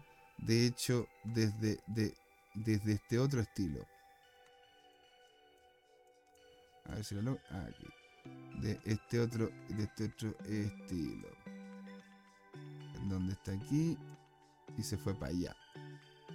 ¿Verdad? Esta la vamos a colocar de color rojito. Esta de aquí la vamos a colocar de color rojito. Maravilla. ¿sí? Entonces al final nosotros veíamos de que se iba para acá arriba, ¿no es cierto? Que iba a tener una, que iba a tener una estructura más alcista, llegando, ojalá habíamos esperado, ¿no es cierto? Cerca de los, superando los 2000, llegando a los 2162 y en definitiva terminó haciendo una lateralización. Y esta lateralización es la misma que está haciendo Bitcoin y es la misma que estamos viendo también con BNB. En realidad se ha, mantenido relativamente similar el mercado y se ve lo mismo en la volumetría. Si se fijan, pasa lo mismo, ¿no es cierto?, que Bitcoin. Mm, uno rojo, uno verde, uno rojo, uno verde, uno rojo, uno verde. ¿Qué les puede decir? Y en lo que son RCI y también lo que nos comentó, ¿verdad? Don Papi, Don, Don, Don, don Padre CL, ¿verdad? Que es el SI, SMIIO, está, ¿verdad? Dando cuenta de lo que sería, de hecho, una baja potente. Y aquí también vemos un RSI. Un RSI. Voy a cerrar esto que no lo necesito para que se vea más grande. Eso un RSI que ya rompió hacia abajo y fuerte, ¿verdad? De lo que es la media móvil de 21 que teníamos nosotros acá. Entonces, al parecer, este va a tener, va a tener Ether la misma, va a tener la misma dinámica que BTC. ¿Qué va, qué va a terminar pasando? Lo vamos a terminar viendo en niveles posiblemente inferiores. Si es que no si es que no si es que no lateraliza de forma consistente, lo podríamos ver, ¿verdad? En este primer, en este primer nivel, el cual, el cual es, es, bastante importante con, con algún tipo de rechazo y volviendo hacia abajo. Eso es lo que en definitiva estaría viendo yo sin ser ningún tipo de asesoría financiera, sino una opinión informada, ¿verdad? Lo que serían estos niveles de precio de forma tentativa, lo cual es muy similar a lo que estábamos hablando del orden block anterior.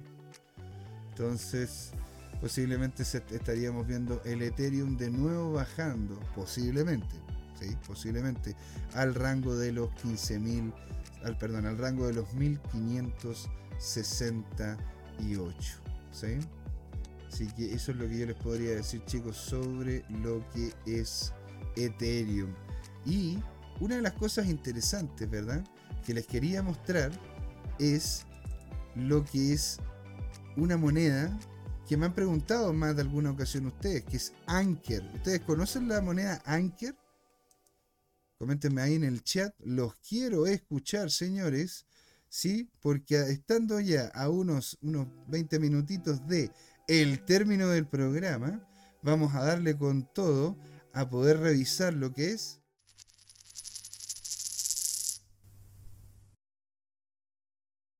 La moneda de la semana, sí señor, así es.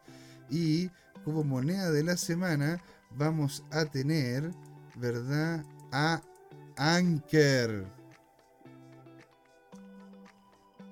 Ahí Vamos a ignorar. Perfecto.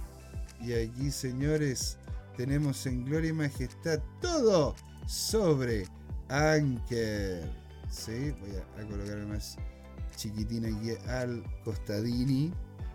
Maravilla. Vamos a hablar, ¿no cierto?, sobre esta cripto que más de alguno de ustedes me ha comentado.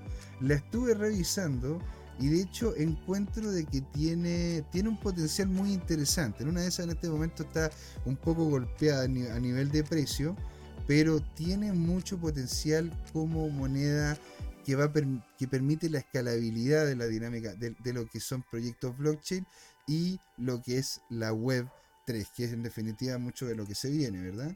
Entonces, señores, ¿qué es lo que es Anker? Anker es una infraestructura de nodos y proveedor de servicios web descentralizados. ¿Sí?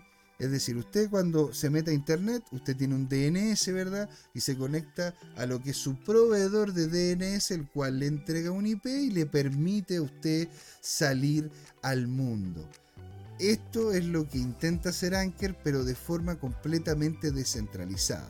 Lo que están intentando los chicos de Anker es tratar de tener un Internet descentralizado basándose en la tecnología blockchain creando lo que es la web 3. Ojo, ¿ah?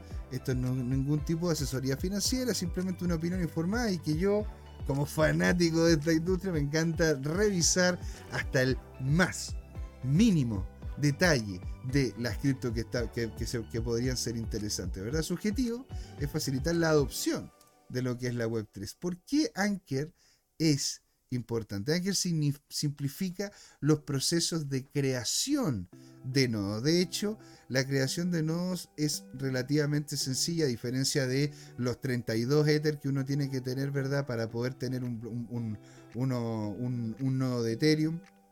Los eh, la cantidad de dinero que uno tiene que pagar para poder tener, ¿verdad? Los mineros de Bitcoin y poder empezar a minar y también los problemas que tienen las, eh, las cripto tradicionales que ya han dejado, ¿no es cierto?, de ser Proof of Work y ahora son Proof of Stake. Ahora, John Yerko nos ha comentado en más de alguna ocasión Gridcoin, la cual es una Proof of Work que, que, permite, que permite, ¿verdad?, poder ayudar a lo que es el tema de la investigación y desarrollo. Muy interesante.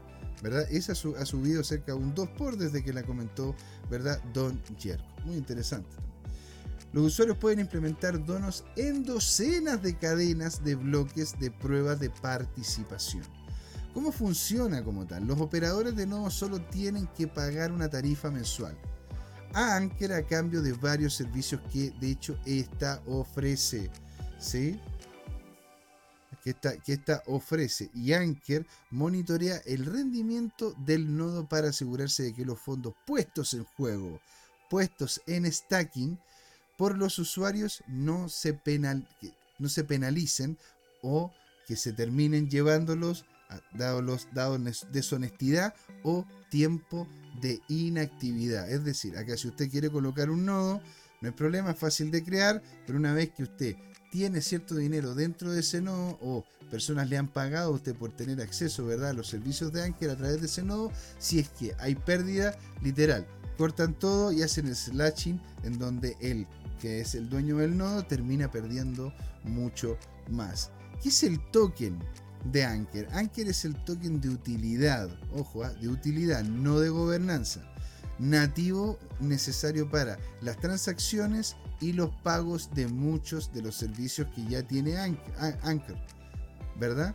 También se, también se utiliza para... Pero aquí hay una, hay una cosa, yo lo coloqué, lo coloqué también pero es dentro de un monto. Tú tienes que tener un monto de Anker para poder entrar a lo que es el concepto ¿verdad? de la gobernanza. No es como en otras blockchains en donde si tú tienes un token ya te permiten entrar a opinar y, tu voto es lo mismo que el resto. Acá, acá es más utilitario que gobernanza. Porque para poder llegar a tener lo suficiente para gobernanza uno tiene que colocar una cantidad de dinero, señores, no menor.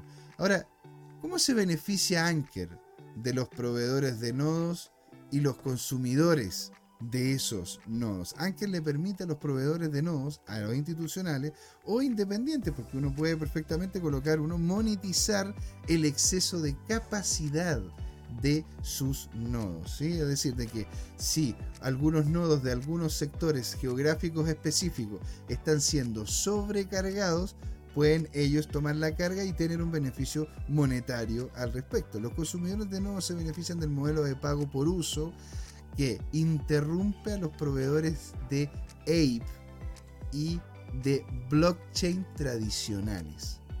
¿Verdad? Cosa muy interesante. Este, este proyecto, ¿por qué lo encuentro interesante? Porque primero, las barreras de entrada son bajas. Hay un interés que se ve la comunidad de Anker ha ido creciendo mucho en Telegram, ha ido creciendo mucho en, Twitter, ha ido creciendo mucho en Reddit, pero por eso les digo, se los dejo a ustedes poder hacer la revisión. Y el colocar un nodo te permite obtener beneficios muy similares a los que en su momento de hecho entregaba Ethereum, ¿verdad? No era algo de locura, pero podía justamente tener una ganancia a mediano largo plazo. Ahora, ¿quiénes son los fundadores de Anker? Anker fue fundada en 2017 por 12 compañeros de habitación de la, Universidad de California, Berkeley, Chandler Song y Ryan Fang, ¿verdad? Ambos tenían experiencia en Amazon Web Services. Chandler Song y Ryan Fang están ahí, ¿verdad? Y entonces yo lo que les quería comentar sobre esta blockchain en específico porque la encontré interesante. Varios de ustedes me la habían comentado, tanto en Telegram, me lo dijeron también en Twitter, que también nos pueden hablar por Twitter, mándenos un mensaje por Twitter. También estuve, estuvimos, me lo estuvieron comentando en más de algún proyecto que querían hacer una escalabilidad más interesante, una escalabilidad mayor de sus propios proyectos de Web3. ¿sí? Entonces, en conclusión, Anker es una infraestructura de nodos. La idea es poder conectarlos de forma eficiente y un proveedor de servicios web descentralizados que simplifica el proceso de creación de nodos y la adopción de lo que es la Web 3.0. Anker es, es, una solución atractiva para aquellos que buscan obtener ingresos sin las barreras técnicas de hardware significativas, señores. Así que eso es lo que yo les quería mostrar. Voy a dejarme unos últimos minutitos, ¿verdad? Para hacer el cierre de este programón, ¿verdad? En el cual estuvimos juntos ustedes y ustedes, la comunidad y su humilde servidor, señores. Así que qué alegría tenerlos por acá, ¿verdad? Y que haya sido de su interés, señores. ¿ah? Don Carlos Prada nos dice, buena, bro, ¿cómo va? Bro, BTC, ¿cómo va? Ok, bueno, ¿cómo va? Le digo inmediatamente, señor. Para eso estamos. Le damos con todo. Pestaña, pumba, esto y vamos a terminar entonces viendo al BTC a petición de don Carlos Prada. ¿sí? Don Carlos Prada, señor, lo que estuvimos comentando en el programa es que estamos viendo de hecho al BTC con estructura al parecer bajista. Independiente de que vimos también en el programa temas de qué está le está ocurriendo a los bancos, el tema de las tasas de interés de la Fed, el tema de los golpes regulatorios que está viviendo ¿no es cierto? nuestra industria a través de la SEC y cuáles son una serie de otros problemas más. Entonces, para poder hacer para poderle simplificar, ¿verdad? Lo que es la explicación, posiblemente termine golpeando, ¿verdad? Esta diagonal que generó desde, desde el 17 de marzo el precio, entonces estaría, estaría golpeando estaría golpeando la diagonal alcista que tenemos acá, pero con sensación bajista, llegando, ¿verdad? Y al parecer a los 26.200 200 y algo, 26.300, para después golpear, ¿verdad? En lo que es, en lo que es el 0,5, ¿verdad? Fibonacci, que es muy típico que golpee allí, después de la subida para ver una baja en donde dentro de la dinámica de orden bloque estaríamos más o menos entre los 24.200 y los 23.500. Esto, señores, sin ser ningún tipo de asesoría financiera, sino una opinión informada que fue la que nos pidió don Carlos Prada, ¿verdad? Ahora hay que ver, ¿no es cierto?, si es que siguen cayendo los bancos. Porque, si, porque don Carlos, si es que sigue cayendo los bancos, seguimos teniendo problemas de iliquidez, seguimos teniendo falta de confianza y la gente se da cuenta, porque lo dice Kiyosaki, lo dice, lo dice ¿cómo se llama? Antonopoulos, lo dicen algunos senadores americanos, algunos lo, dicen eh, algunos países europeos, algunos países latinoamericanos, de que de hecho el Bitcoin es un activo descentralizado el cual tiene como norte y pensado para poder, poder subsanar el concepto de la inflación, porque es un activo que tiene una cantidad finita en el tiempo, 21 millones, ahí lo tienes, ¿verdad? Carlos Prado nos dice, bro, oro cae, oro cae a los 1950, cae de los 1956 a los 1910 ya se hizo hombro, cabeza, hombro. Se inició la caída. Gracias, gracias a usted, don Carlos. Un abrazo descentralizado digital para ustedes, siendo las 8, señores. Hago término de este programón donde lo pasamos bien, echamos la talla, conversamos, hicimos, ¿verdad? Evaluación de lo que ocurre en el espacio y el tiempo de nuestra industria, ¿verdad? Le agradecemos a todos los que estuvieron con nosotros. Rubin Galaxy que ahí dice, estoy acumulando para el Halvin 2042. Nos vemos entonces ahí en 10 años más. 20 años más. Ahí está. Ahí sería. Estoy acumulando para el halving del, del 2042. Don Rubén Galaxy, muchas gracias por estar ahí. Don Carlos Prada que nos habló. Don Rick Hunter que estuvo también con nosotros. Don Don Papi. Don Papá. Don Padre. Don Padre, señor. Qué buen nombre, ¿eh? Buenísimo. Don Carlos Cuevas Ojea que estuvo conversando con nosotros. Pablo Arnormiti al inicio. Y todos los que nos están hablando aquí en Twitter, en Telegram, en WhatsApp, en todas las diferentes redes sociales, en Instagram también que estamos, en Facebook. Estamos donde ustedes estén. Así que maravilloso. Esto ha sido el programa de hoy. Lo pasé genial. Ojalá haya sido de su agrado. Si es que le gusta, si es que, si es que le pasó bien, denle un me gusta nos ayuda, ¿no es cierto?, para el algoritmo también. Comenten abajo, queremos leerlos. Hay algo que podamos mejorar, algo que les gustó, díganos, ¿verdad? Y esto, señores, es Crypto Time, porque es hora de hablar de criptos. ¿ah? Ahí nos vemos, cuídense. Vaya, vaya, ¿cómo se llama? Vaya con cuidado, pórtese bien, respete para que lo respeten. bueno, un final como Ana María un abrazo, chicos. Ahí nos vemos.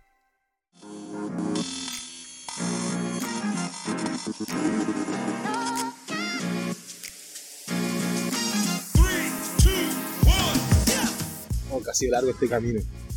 Tal como el Bitcoin, las criptomonedas. Lo que me hace pensar, ¿qué va a pasar en adelante? ¿Seguirá una suya más empinada? ¿O vendrá un abismo a la vuelta de la esquina? No lo sé, pero lo que sí sabemos es que Crypto Trading Time tiene una nueva temporada. A partir de este y todos los domingos, desde las 8 de la noche hasta las 10, podrán pedirme todos sus activos favoritos como Bitcoin, Ethereum, Binance Coin o alguna stablecoin como Tether o USS para analizarlo en vivo e indirecto conmigo, Luchito González. Así que no se olviden, cada domingo en Crypto Time tendrá su nuevo programa favorito, Crypto Trading Time. ¡Saludos!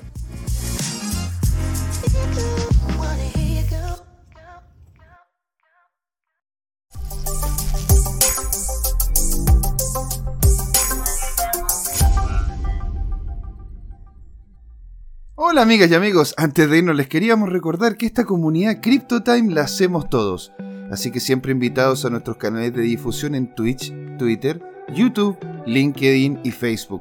Búsquennos como CryptoTime, con I latina, así, latinos como nosotros.